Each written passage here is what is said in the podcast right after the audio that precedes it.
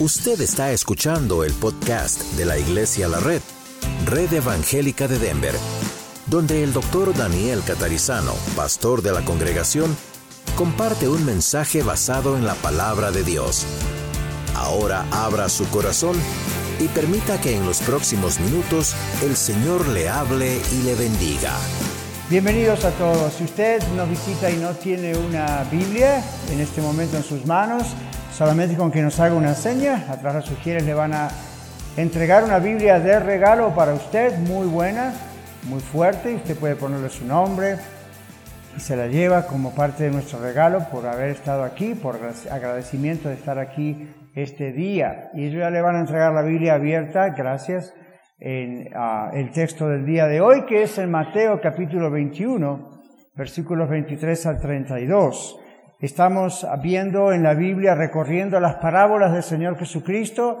Siempre hago la aclaración, no estamos viéndolas todas, son muchas, pero estamos confiando, yo estoy orando para que el Señor me vaya guiando en cuáles son las parábolas para cada domingo que Él quiere que veamos. Y hoy tenemos una parábola bastante fácil, a comparación de otras parábolas que hemos visto. Es una parábola bastante fácil, bastante sencilla a mi modo de ver, pero ¿cuántos de ustedes están de acuerdo conmigo que hay cosas que son muy sencillas y sin embargo muy profundas?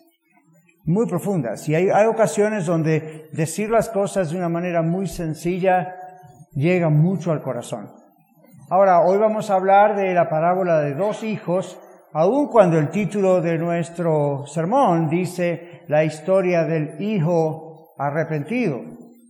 Entonces, vamos a mirar en nuestras Biblias en el capítulo 21 de Mateo y explicar un poquito lo que está ocurriendo, como siempre llamamos al contexto, ¿verdad? El Señor está ah, rumbo ya a la cruz, ya entró a Jerusalén, pasó lo de, lo de Osana, Osana y la entrada triunfal, y el Señor limpia el templo de aquellos mercaderes. Estaban haciendo algo muy sucio en relación a los cambios de dinero y cosas que tenían que hacer para los sacrificios del templo, aquellos que venían de lejanas tierras y no tenían esa moneda o un sacrificio de animales puros para ah, entregar, ¿cómo se hacía hasta ese momento? Pero el Señor, con su autoridad de Dios, tumba las o tira las mesas de esos cambistas, ¿recuerdan? Y dice, mi casa es casa de oración y ustedes le han hecho una cueva de ladrones.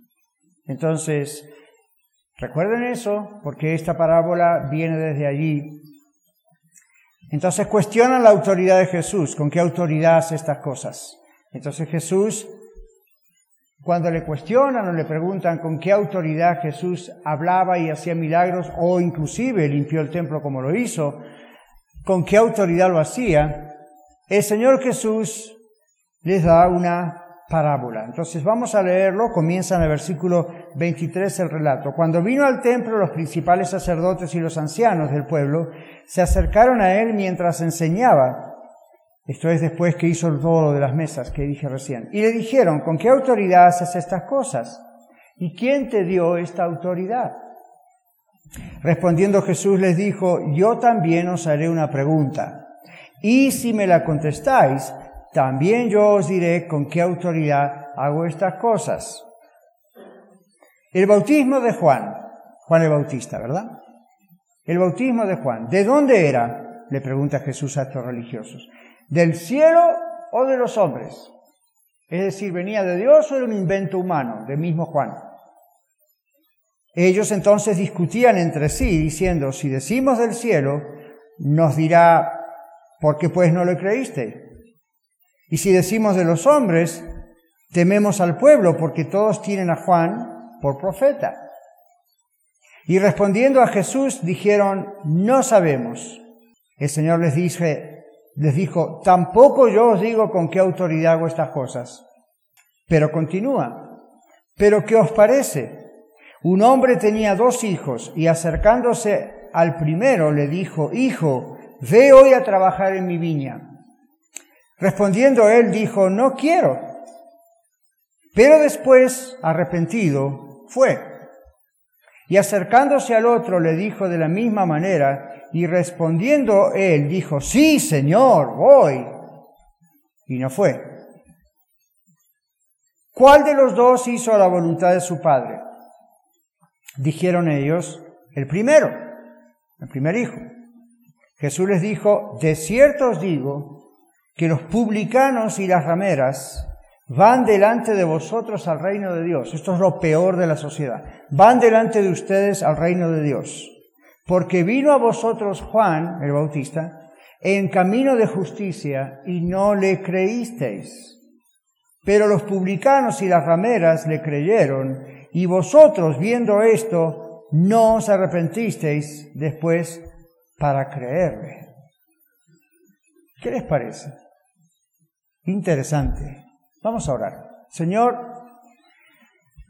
hemos leído tu palabra y a menos que tú nos hables, este servicio no sirve para nada. Pero Señor, hemos venido a servirte, a adorarte, a hablarte, cantarte, a través de nuestras alabanzas, decirte gracias y recordar lo que has hecho por nosotros y lo que sigues haciendo.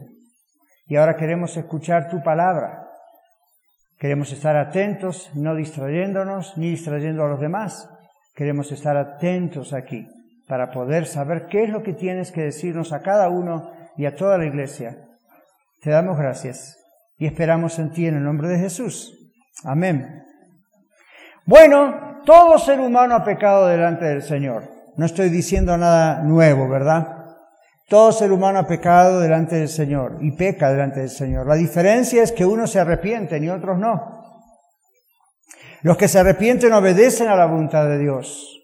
¿Cuál es la voluntad de Dios? Amarás a tu Dios con todo tu ser, ¿recuerdan? Y a tu prójimo como a ti mismo. Y estas dos cosas son imposibles a menos que tengamos a Cristo en nuestro corazón. Entonces estas cosas son posibles gracias a la verdadera conversión a Cristo. Ahora, los que no se arrepienten se niegan a obedecer la voluntad de Dios, porque aunque usted simpatice con el Evangelio y crea en Dios y crea el mensaje, probablemente nunca ha tenido una experiencia genuina, verdadera de conversión. Esto parecía que ocurría con muchos de estos fariseos. Sabían mucha Biblia, tenían mucho conocimiento, sabían muy bien cómo orar. Sin embargo, el Señor conocía sus corazones y en muchos de sus casos no conocían ellos al Señor, a Dios. Ahora, los dos hijos de esta parábola, vimos que uno dijo sí, luego no fue, el otro dijo no, pero luego fue. Los dos son culpables. Los dos son culpables porque en realidad no hay diferencia entre los dos hijos en cuanto a lo que respecta a su culpabilidad. Los dos merecían el castigo del Padre. Los dos. No debemos engañarnos pensando que el primer hijo fue más sensible porque primero dijo que no y después fue, ¿verdad?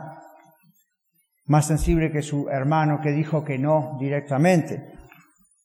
Ambos hijos fueron culpables. La única diferencia entre estos dos hijos, entre estos dos hermanos, fue el arrepentimiento del primero y su obediencia a su padre. Arrepentimiento y obediencia, arrepentimiento y obediencia, arrepentimiento y obediencia siempre van juntos, siempre van unidos. Si hubo arrepentimiento pero no hubo obediencia, el problema fue que el primero no fue un genuino arrepentimiento, fue un I'm sorry. ¿Ustedes recuerdan un personaje famosísimo en la Biblia que se arrepintió y luego cometió suicidio? Judas Iscariote. ¿Ustedes creen que ese arrepentimiento de Judas fue real? No. Fue un tremendo remordimiento y un horrible horror que sintió cuando abrió sus ojos y se dio cuenta de lo que había hecho. Pero no fue un arrepentimiento que lo llevó a los pies de Cristo y a pedirle perdón. Él mismo hizo justicia propia. Él mismo en su desesperación fue y se ahorcó. Entonces no fue un genuino arrepentimiento. En este caso los hijos, vemos que el caso del primer hijo fue, como decimos en el título de nuestro sermón, un hijo arrepentido porque obedeció la clave para saber cuando una persona en realidad se ha arrepentido es cuando cambia. La Biblia habla de frutos de arrepentimiento. Juan el Bautista había hablado. A los mismos fariseos les dice, algunos fariseos vinieron a ser bautizados por Juan el Bautista en el Jordán y, y, Juan el Bautista fue bastante duro con ellos, aun cuando venían arrepentidos y les dijo, tienen que hacer frutos dignos de arrepentimiento. En otras palabras, hay que mostrar y demostrar que el arrepentimiento es genuino. Ahora, usted no tiene que trabajar por eso. Es algo que le nace naturalmente, vamos a decir entre comillas, cuando hay un genuino arrepentimiento. La tendencia a querer obedecer es inmediata. Es, algo que ocurre porque no puede ocurrir otra cosa más que querer obedecer. Pero ambos hijos de la historia, de la parábola que propone Jesús, ambos resistieron a su padre, ambos fueron arrogantes, ambos, de una de una manera u otra de otra, ofendieron al Señor, ambos fueron culpables. La única diferencia es que uno finalmente se arrepintió y el otro no. Ahora, el bautismo de Juan, ustedes ven que cuando hemos leído juntos el texto de la Biblia, Jesús le pregunta a los fariseos, díganme, ¿ustedes piensan que el bautismo de Juan era de Dios o era invento de algún hombre? Y vieron lo que pasó en la historia. Ellos dijeron, si decimos esto y decimos lo otro, Ahora, los fariseos, si ellos reconocían delante de Jesús, oh sí, el ministerio de Juan el Bautista fue de Dios, se metían en un grave problema. Porque si reconocían que el bautismo de Juan, o el ministerio en realidad de Juan el Bautista, fue algo que Dios hizo, fue un mensajero enviado por Dios, automáticamente estaban reconociendo que el ministerio de Jesús también era de Dios. Porque Juan el Bautista anunciaba a Jesús como el Mesías prometido. Entonces, imagínense el Señor Jesús en qué embrollo los metió, en qué problema los metió ahora, porque si ellos decían sí, el bautismo de Juan era de Dios, inmediatamente decían, y nosotros somos como el segundo hijo, que dijo que sí, pero en realidad no obedeció. Es decir, rechazamos al Señor. Juan vino para testificar acerca del Señor Jesús. Entonces reconocer que Juan era un mensajero de Dios era reconocer que Jesús era un mensajero de Dios. Era un problema para ellos. La parábola es la respuesta del Señor Jesús a aquellos que creían, como los fariseos, que estaban bien con Dios, porque, bueno, al cabo eran religiosos, dirigían al pueblo en los asuntos espirituales. Ellos creían que estaban bien con Dios, aun cuando estaban rechazando a Jesús como el Mesías y la ley que ellos enseñaban hablaba del Mesías, pero ellos no reconocían al Señor Jesús, no veían a Jesús como el Mesías. En vez de creer en Jesús para la salvación de sus almas, estos personajes de aquel tiempo pensaban que tal vez podrían cumplir la ley de Dios y de esa manera ser salvos. Ahora, Jesús les dice, miren, los seguidores de Juan el Bautista, los principales seguidores, la multitud que siguió el mensaje de Juan el Bautista, fueron prostitutas. Aquí la versión Reina Valera llama rameras. Pero fueron prostitutas, fueron gente vulgar que ustedes conocen, que ustedes no quieren ni mirar porque pierden la santidad, piensan ustedes aún si los miran. Fueron los publicanos, ahí es un grupo donde incluye, usted se imagina la cantidad de pecados y gente allí incluida.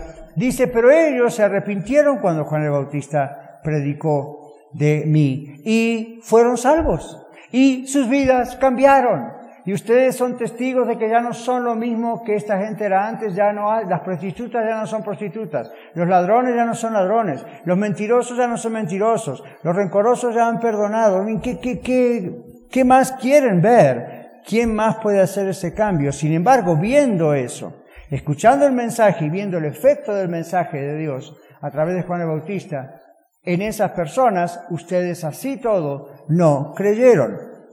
En otras palabras, los pecadores ahora salvados estaban cumpliendo la voluntad de Dios. Vamos a llamarles los ex. Las ex prostitutas, los ex ladrones, los ex inmorales, los ex esto. Ahora eran nuevas criaturas cumpliendo la voluntad de Dios. En cambio, los religiosos de esa época continuaban desobedeciendo a Dios, rechazando al Señor Jesús, pero por afuera aparentaban obediencia a Dios por medio de sus actos religiosos. Entonces, si usted recuerda el domingo pasado, hablamos de un abogado escriba, un lawyer, ¿verdad? Un abogado escriba, que también pensaba que porque conocía la ley de Dios era salvo, pero dijimos, no obedecía al Señor. Entonces, arrepentimiento y obediencia van siempre unidos. Arrepentimiento y obediencia van, ¿cómo? Siempre unidos. No hay uno sin el otro. Si hay uno, inmediatamente está el otro. Ahora es intrigante ver cómo algunas personas, en vez de seguir al Señor, al ver el cambio que Él hace en sus familiares, amigos, que se han arrepentido, que nos hemos arrepentido y tenemos a Cristo en nuestro corazón, por el contrario, muchos de esos familiares deciden ponerse en contra de Dios y hasta prefieren que nosotros volvamos a ser los mismos perdidos de antes. Estoy hablando a gente que conoce de qué estoy hablando, ¿verdad? Quizá usted ha tenido esa experiencia, donde usted vino a los caminos del Señor. Olvídese de que vino a una iglesia X, vino a los caminos del Señor, vino a la iglesia que es del Señor, vino a los caminos del Señor, y, ahora le odian y dicen, yo prefiero que hubiera sido el mismo borracho de antes. Hubiese preferido que anduvieras con prostitutas como antes. Hubiera preferido que tú, mujer, me engañabas como antes, pero no ahora que te hayas hecho aleluyas. Que has hecho uno de estos locos aleluyas. Bueno, pero resulta que estos locos aleluyas vamos a ir al cielo. Dice, no. Y no vamos a ir porque tenemos ningún mérito, sino porque reconocimos que no servíamos para nada y que éramos miserables, pobres, pecadores, pero Cristo solamente podía salvarnos y vinimos a Él. Y nos cambió. Y nuestro cambio no le dice nada. ¿Qué otro mensaje necesita? O está como el de aquella parábola que vimos domingos atrás, el rico y Lázaro. Manda a Lázaro que resucite a los muertos para que mis cuatro hermanos en la tierra, al ver un muerto resucitado, crean. ¿Y qué le dice Dios a través de Abraham? Si no creen la palabra de Dios y el poder que la palabra tiene, que es Cristo para cambiar las vidas, no van a cambiar aunque un muerto resucite. Entonces, pare de andar pidiéndole señales al Señor. Usted dijo, bueno, pero Gedeón, pero Gedeón vivió hace miles de años antes de Cristo. Y las cosas aún así eran un poco diferentes. Y ya que quiere tomar el caso de Gedeón, pues siga tomando otros casos del Antiguo Testamento, a ver qué pasa. Ahora, es palabra de Dios, pero mal interpretado, se tuerce la escritura y usted piensa, si yo oro por una señal X milagrosa, mi familiar se va a convertir. Usted es la señal milagrosa. Usted es la persona que Dios ha cambiado, yo soy la persona que Dios ha cambiado. Si no creen esa evidencia es porque tampoco creen la palabra de Dios que muestra que esta evidencia es por la palabra de Dios. Entonces, es intrigante para mí ver lo que sigue ocurriendo dos mil años después. Personas ven vidas transformadas, la suya, la mía, y siguen pensando, no quiero saber nada con Dios. Ahora, el primer hijo dijo, no quiero. Esto es terrible, ya dijimos que los dos hijos son culpables, aún el que dijo que sí, porque en realidad dijo que no, desobedeció. Los dos hijos confrontaron de una manera horrible al Señor, de la parábola, en este caso el padre de esos dos hijos. Esto es algo que violaba la ley de Dios. Uno de los diez mandamientos que dice, honrarás a tu padre y a tu madre. Este es el primer mandamiento con promesa. Para que tengas larga vida sobre la tierra que Dios, Jehová, tu Dios te da. Honra a tu padre y a tu madre. El decir que no a un padre de esa manera era inmediatamente violar ese mandamiento. Sin embargo, el primer hijo dijo que no, violó ese mandamiento, pero luego se arrepintió y fue. Jesús no nos explica cómo se arrepintió. ¿Por qué? Porque es una parábola, no entra en detalles. Simplemente dice, luego se arrepintió, y fue, obedeció. Su arrepentimiento fue sincero. ¿Recuerdan? Una vez más, arrepentimiento, obediencia siempre van de la mano. Siempre están unidos, arrepentimiento y obediencia. Este muchacho, este hombre se arrepintió y ¿cómo sabemos? Porque fue y obedeció. Muchos de nosotros fuimos como este hijo, como este primer hijo. Aun cuando nuestro no a Dios tal vez no fue tan arrogante como el de este muchacho al principio, tal vez fue pasivo. ¿Qué quiero decir con un no pasivo? Bueno, no resistimos cara a cara a Dios de una manera bruta, ¿verdad? Nuestras palabras no fueron así tan arrogantes. Creíamos en Él. Yo soy de una familia cristiana. Desde que tengo uso de razón, yo siempre creí en Dios. Nunca tuve ese problema. Como muchos de los jóvenes, los niños, pues claro, siempre creímos en Dios, pero lo resistíamos. Y usted dice, ¿cómo lo resistíamos? Lo ofendíamos diariamente. Y usted dice, ¿cómo lo ofendíamos diariamente? Al desobedecer a su llamado de venir y entregarnos a Cristo, estábamos todos los días diciéndole que no al Señor mientras estábamos sentados en nuestras iglesias cantándole alabanzas. Ese era yo. Pero yo pensé que era salvo. ¿Por qué? Porque mis padres eran salvos. ¿Cuántos de ustedes saben que la salvación no se hereda? Cada uno tiene que dar a Dios razón de sí. Claro que los padres y las madres son una tremenda influencia y debemos ser, vamos a dar cuentas por eso. Pero cada uno tiene que responder personalmente al Señor. Bueno, otros tal vez fuimos como este hijo y nuestro no a Dios fue más bien activo.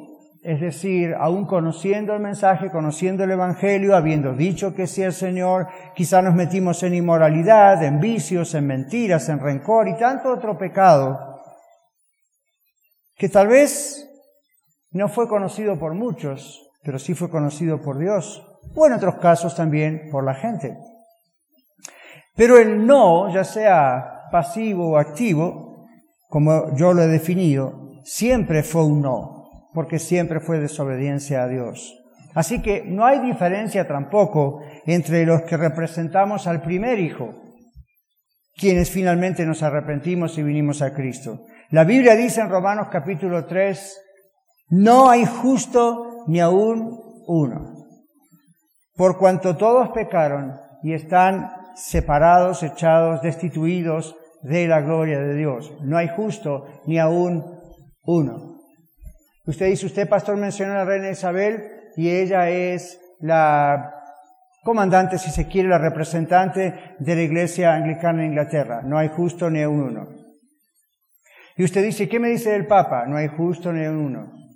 ¿Se refiere a este o a los otros? A todos. No hay justo ni un uno. ¿Y qué me dice de usted? No hay justo ni un uno. Bueno, quizá Billy Graham, no hay justo ni un uno. ¿Y tal Charles Spurgeon, que usted menciona tantas veces? No hay justo ni un uno. ¿Y la Madre Teresa, o Teresa de Calcuta en realidad? No hay justo ni uno. Y si quiere puedo mencionar a otros. Y el apóstol Pedro, no hay justo ni un uno. Y Pablo, ni a un justo, a mí no hay justo ni a un uno. ¿Qué más puedo decirles? La Biblia dice no hay justo ni a un uno. Y el texto romano dice, no hay quien entienda, todos se desviaron, aún a todos.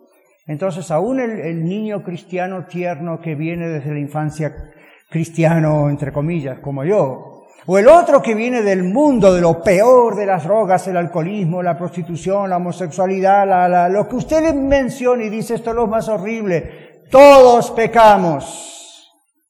Y todos hemos estado destituidos de la gloria de Dios y todos necesitamos un Salvador que es Cristo el Señor.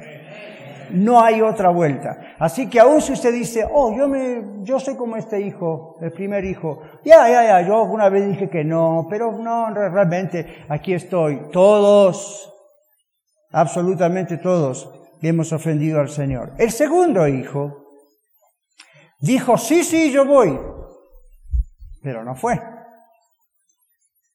¿Cuántos de ustedes han tenido hijos así, verdad? Sí, mamá, sí, papá. no voy, José. Ahora, imagínense con Dios, qué es lo que representa esta parábola. Primero él dijo que sí, luego desobedeció a su padre. Este hijo nunca tuvo la intención de obedecer a su padre. ¿Se dan cuenta? Nunca tuvo la intención. Cuando le dijo que sí, ¿quién sabe por qué le dijo que sí? para quedar bien, le tenía miedo, había otros presentes, I don't know, otra vez es una parábola, no hay explicación. Pero él dijo, sí, sí, padre. Oh yeah, I'm going. Tell me, I'm ready.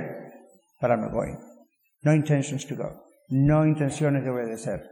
Entonces, esta actitud de falsedad, de hipocresía, es uno de los pecados más abominables delante de Dios. Es uno de los peores pecados decirle que sí a Dios y luego no obedecer, y luego no hacerlo. Ahora, este hijo hipócrita falso, que primero dijo que sí y luego no fue, en realidad siempre dijo absolutamente que no dentro de su corazón. Su no fue activo, es decir, resistió a su padre en la cara, aún usando una palabra que define lo que es obediencia. ¿Cuál es esa palabra? Sí. Ensució una palabra prácticamente sagrada y la usó y esto fue una doble ofensa. Ahora, algunos de ustedes aquí presentes o gente escuchando en la radio en este momento, a buenos medios digitales, son tal vez como este hijo y su no a Dios es peligroso, peligrosamente un no activo. Es decir, Dios los está llamando a obedecerles, viniendo a Él, pero hay una vida de inmoralidad, de vicios, de mentiras, de rencor, hay una vida de otros pecados y eso los tiene atados para decir al Señor sí de verdad. A pesar de que probablemente mencionen a Dios en sus oraciones, le pidan cosas, cuenten con Él para que los proteja, los sane, los bendiga, creen que finalmente Dios no los va a castigar porque Dios es amor. Dios les llama hoy en amor para que se arrepientan. Así que vemos el caso de los dos hijos, el hijo arrepentido, el hijo que nunca tuvo la intención de obedecer. Veamos brevemente qué es un verdadero arrepentimiento, porque ahí está la clave, según yo veo en este texto. El verdadero arrepentimiento no es motivado por el miedo al infierno. Por supuesto que todos tenemos un miedo o opresión a eso, es horrible. Pero el arrepentimiento para venir a Cristo no debe ser motivado solamente por la idea de un castigo final, aunque eso sea real. El verdadero arrepentimiento lo tiene una persona que se ha dado cuenta que ha ofendido a Dios.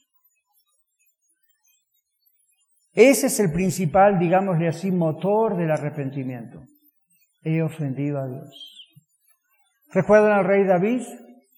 El rey David en el Salmo 51, después de haber sido confrontado por el profeta de Dios, que le dijo, tú eres ese hombre que ha pecado, en otras palabras. El rey David dice en el Salmo 51, contra ti, hablando a Dios, contra ti, contra ti solo he pecado. Y uno dice, güey, ¿y qué pasó de Usías? Lo mandaste matar al esposo de la vecina con la que te acostaste, adulterando. ¿Por qué como contra ti? Porque David comprendió en ese momento que si bien le estaba pidiendo perdón a Dios por haber cometido adulterio y por haber cometido asesinato para tapar ese adulterio, lo peor había sido que esos pecados ofendían a Dios. Y David amaba tremendamente a Dios. ¿Saben ustedes que hoy en día hay algunos cantos e himnos que nosotros cantamos que fueron escritos originalmente por David? Era un hombre que poderosamente amaba a Dios, nos ayuda con su don que el Dios le dio y escritura, era increíble lo que él, cómo él se expresaba por, por, amor a Dios y sin embargo es un hombre que en la popularidad, en la fama, una falsa seguridad en sí mismo, cayó en adulterio, mata al esposo de esta mujer. Pero cuando, repito, viene el profeta y lo confronta de parte de Dios, porque Dios al que ama disciplina como un padre a su hijo quien, quiere. Entonces, gracias a Dios que Dios disciplinó a este hombre David de dos maneras. La primera fue confrontándolo. Su pecado no iba a quedar escondido. Lo que él hizo a escondidas, Dios lo estaba viendo más claramente que el mismo David. Y la otra fue su hijo finalmente murió.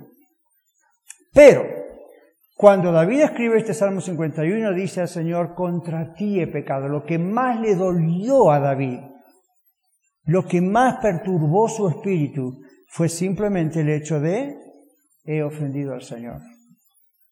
Un Dios que me ama más que nadie. Un Dios que, da, un Dios que da todo por mí y yo le ofendo. Mis amigos, mis hermanos, eso es el verdadero arrepentimiento. Cuando yo peco contra el Señor, eso es lo que está en mi corazón. Sí, Señor, perdóname porque dije esto que no era o hice esto que no tendría que haber hecho, pero Señor, perdóname porque tú me has dado tanto amor y así te lo devuelvo yo, ofendiéndote de esta manera. Quita eso de mi vida. Eso es apestoso. Y usted dirá, guau, qué pecado tan horrible ha cometido. No necesita ser un pecado horrible. Cualquier pecado es pecado. No necesita ser un pecado horrible para que yo le diga, te he ofendido, Señor. Vamos a traerlo al plano literalmente humano. Cuando usted ama a una persona, su esposo, esposa, hijos, amigos, gente en la iglesia, hermanos, ¿cómo se siente cuando le han ofendido? ¿Verdad que duele? ¿No ha hecho usted como yo cuando nos han ofendido y hemos dicho, mira, lo que hiciste estuvo mal, lo que me dijiste estuvo mal, pero lo que más me dañó es esto. Yo pensé que me amabas. ¡Bum! Esa es la bomba. Y la otra persona puede decirnos, no, no, pero yo le amo, yo te amo. ¿Really?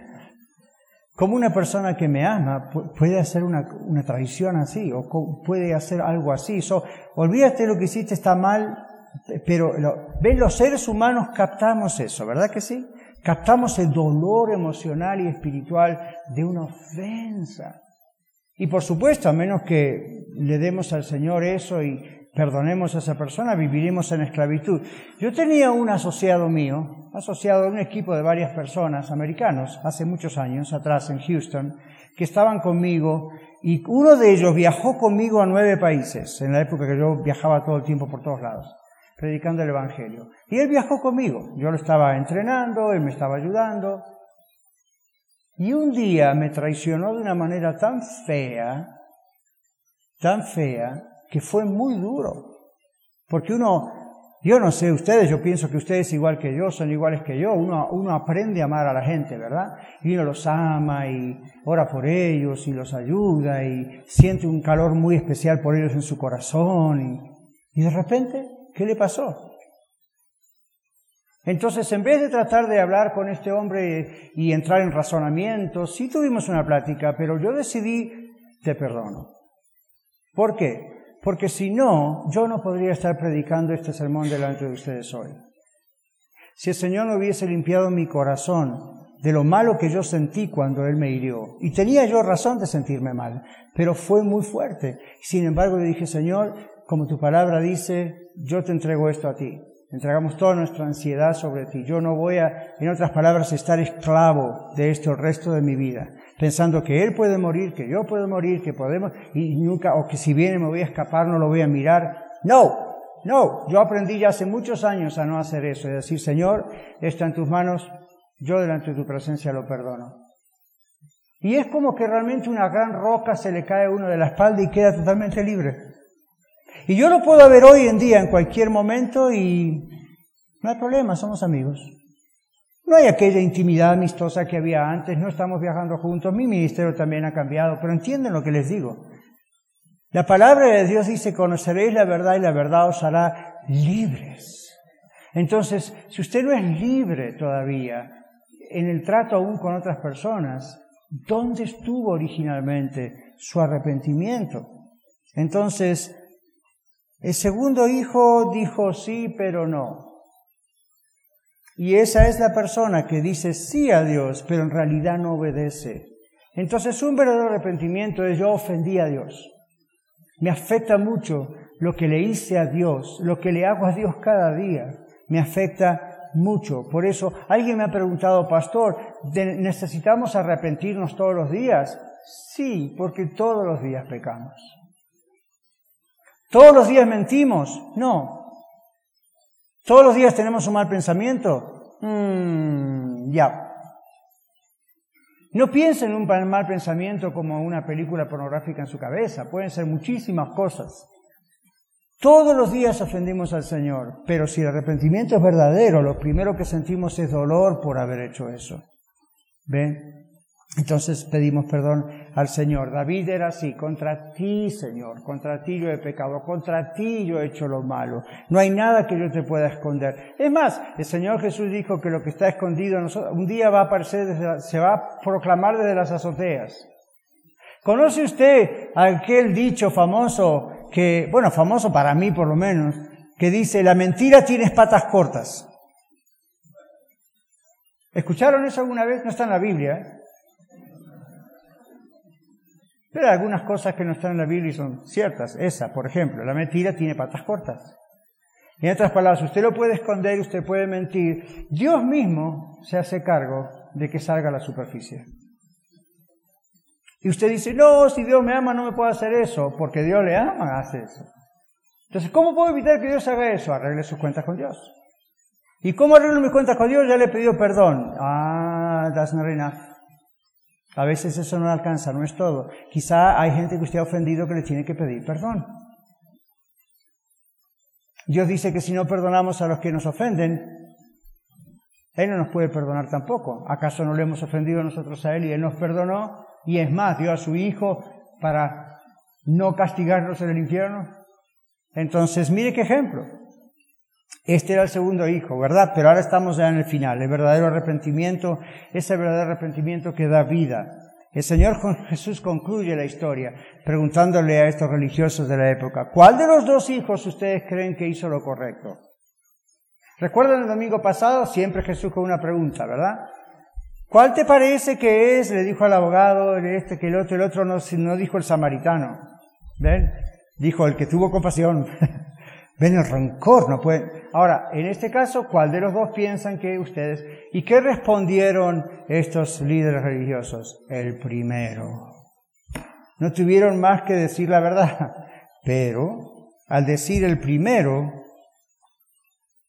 que fue el que resistió al Padre pero luego lo obedeció, a decir el primero, estaban condenándose a sí mismos delante del Señor y delante de ellos mismos y delante del público presente. Quedó en evidencia que ellos fueron como el segundo hijo.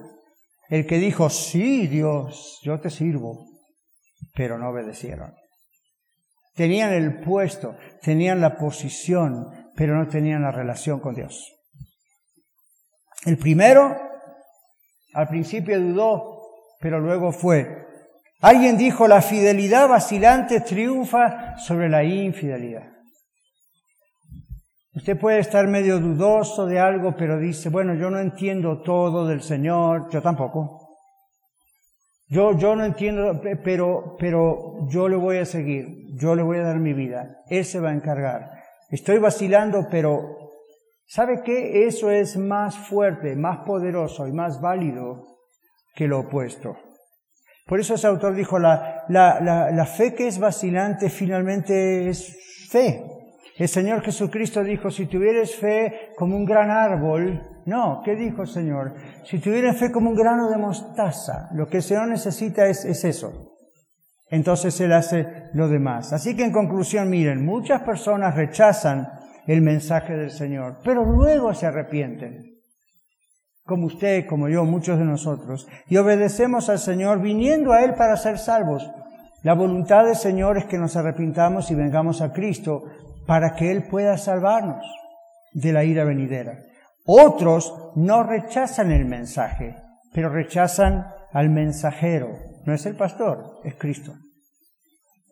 Dicen, no, no, no, los cristianos, el Evangelio de la Biblia es cierto, eso está todo muy bonito, o yo iba antes a una iglesia, pero me fallaron, hicieron H, o J, pero, pero el mensaje es el mensaje, el mensaje es de Dios. Entonces algunos rechazan el mensaje y el mensajero, otros no rechazan el mensaje, tal vez usted escuchándonos en radio, en podcast, en YouTube, ustedes aquí en la red Aurora, quizá no rechacen el mensaje, están de acuerdo con el Evangelio, por eso están aquí. Pero si rechazan al mensajero, que es Cristo, no están viniendo al Señor de verdad, no se han arrepentido de verdad. Y no se asuste por eso. Aquí en la Iglesia de la Red, en las cuatro congregaciones, hemos tenido personas así, personas que han confesado hasta públicamente, reuniones así, damos testimonio, me lo han dicho a mí, miren, yo iba a una iglesia, a mí me bautizaron, todo estaba muy bonito, pero yo no conocía a Cristo. Yo simplemente seguía haciendo lo que me decían que había que hacer. Pero realmente hasta ahora le he dicho que sí al Señor. Lo demás fue de labios. Nunca rechacé el mensaje, siempre creí en Dios, pero nunca le dije que sí de verdad. Y hoy aquí hay aquellos también que hasta ahora han dicho que no al Señor, de diversas maneras. Están día a día, segundo tras segundo, minuto tras minuto, ofendiendo al Señor, cavando su propia tumba, como dijo alguien. Pero Dios les ama y tienen hoy la oportunidad de Dios de decirle que sí al Señor. Y tal vez orar y decirle, Señor, ¿recuerdas que yo te dije que sí? Fui como ese segundo hijo de la parábola que nos enseñaste y dije que sí, pero en realidad nunca te obedecí. Nunca vine a tus pies. No fue sincero ese arrepentimiento.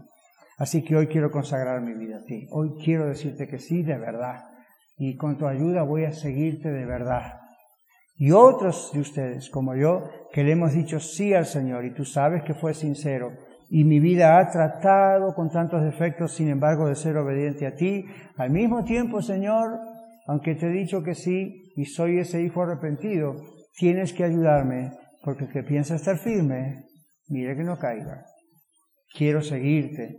Y por último, tal vez algunos de ustedes, aunque esta parábola no está directamente relacionada con este tema, quizá alguno de ustedes alguna vez le ha dicho que sí al Señor por un llamado que Dios le ha dado para algo y luego se olvidó, o luego fue, fue un momento emocional. Por eso aquí en la iglesia de la red, you cuando yo hago un llamado no ponemos música de fondo, no tenemos un grupo que le va a cantar diez veces el mismo cantito. No está mal, pero lo que estoy diciendo es, puede ser muy emocional. Y una persona puede llegar a decirle sí al Señor porque su corazón se enternece, pero emocionalmente. ¿Verdad que sí? No se asuste si algún día ponemos música.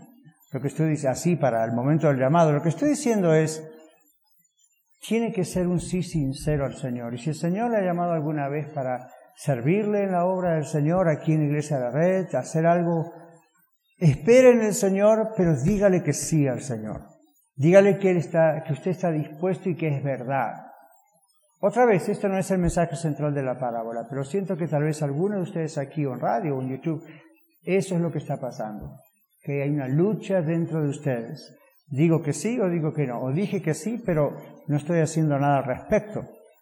Bueno, tal vez es el tiempo de esperar en el Señor, eso no significa que no haga nada al respecto. Pero como quiera que sea, vamos a abrir hoy esa oportunidad que el Señor está abriendo para que usted pueda responder al Señor de una manera o de otra. Vamos a orar en este momento y cada mensaje requiere que usted y yo respondamos al Señor. Yo le respondí al Señor en la semana mientras, mientras hacía este mensaje. ¿Ok? Entonces, eso es maravilloso. Dígale al Señor, si usted dice, yo me identifico con el primer hijo, Señor, yo he sido rebelde, te he dicho que no, pero hoy te digo que sí. De veras, es sincero, con tu ayuda yo te voy a seguir, mi entrega a ti es real. Quiero que vengas a mi vida, quiero que seas mi Salvador, y aunque sepa Biblia y cantos de memoria, me doy cuenta que no fui salvo. Quiero estar segura, seguro que soy de ti. Dígaselo al Señor. Después puede orar con cualquiera de nosotros allí. Es bueno para la iglesia saber eso. Es bueno para usted. Y si usted nunca le ha dicho que sea Señor, usted no ha abierto su corazón, cada vez se le cierra más. Y se cierra hasta llegar a un punto donde ya no puede. Entonces aproveche la oportunidad y dígale, Señor, yo siempre te he dicho que no. Yo he sido como ese segundo hijo que simpatizo con tu evangelio. Por eso estoy aquí en la iglesia hoy. Pero en realidad nunca he entregado mi vida a Cristo. Nunca te he reconocido como el único que me puede salvar. Nunca te he agradecido porque moriste en la cruz por mí y al tercer día resucitaste para justificarme delante de Dios. Nunca lo he hecho, pero hoy lo quiero hacer. Dígaselo al Señor. Señor, mía su corazón. El Señor no está buscando palabras perfectas de cómo decir esto. El Señor está buscando la sinceridad de su corazón. Y si el Señor ve que su corazón es sincero, le va a dar hasta las palabras para decirle al Señor, simplemente vengo a ti. Vengo a ti. Yo quiero ser como el primer hijo, que hasta ahora te he dicho que no, pero ahorita te digo que sí. Me arrepiento, me arrepiento. Perdóname por haber afectado tu corazón tantos años. Perdóname por haberte ofendido, por ignorarte tantos años, por no haber entregado mi vida a Cristo por tantos años, pero hoy lo hago, yo vengo a ti. Y el Señor dice, al que a mí viene, yo no le echo fuera. Señor, estamos aquí en tu presencia agradecidos en respuesta al mensaje de tu palabra. Pedimos, Señor, que fortalezcas las decisiones que hemos hecho y a aquellos que han recibido a Jesucristo por primera vez de verdad. Ayúdale, Señor, al haber nacido de nuevo para poder ser ahora criaturas, hijos, hijas tuyas que crezcan en ti. Para aquellos que ya lo hemos hecho, estamos tan agradecidos porque aún al mirar hacia atrás tantos años, tú siempre has sido fiel. Y te damos gracias y pedimos que nos mantengas en firmeza, en firmeza contigo y en fidelidad y constancia a ti. Gracias Señor te damos por este mensaje, por esta parábola la recibimos y la practicamos en el nombre de Jesús. Amén. Muchas gracias por escuchar el mensaje de hoy. Si tiene alguna pregunta en cuanto a su relación personal con el Señor Jesucristo o está buscando unirse a la familia de la Iglesia La Red, por favor no duden en contactarse con nosotros.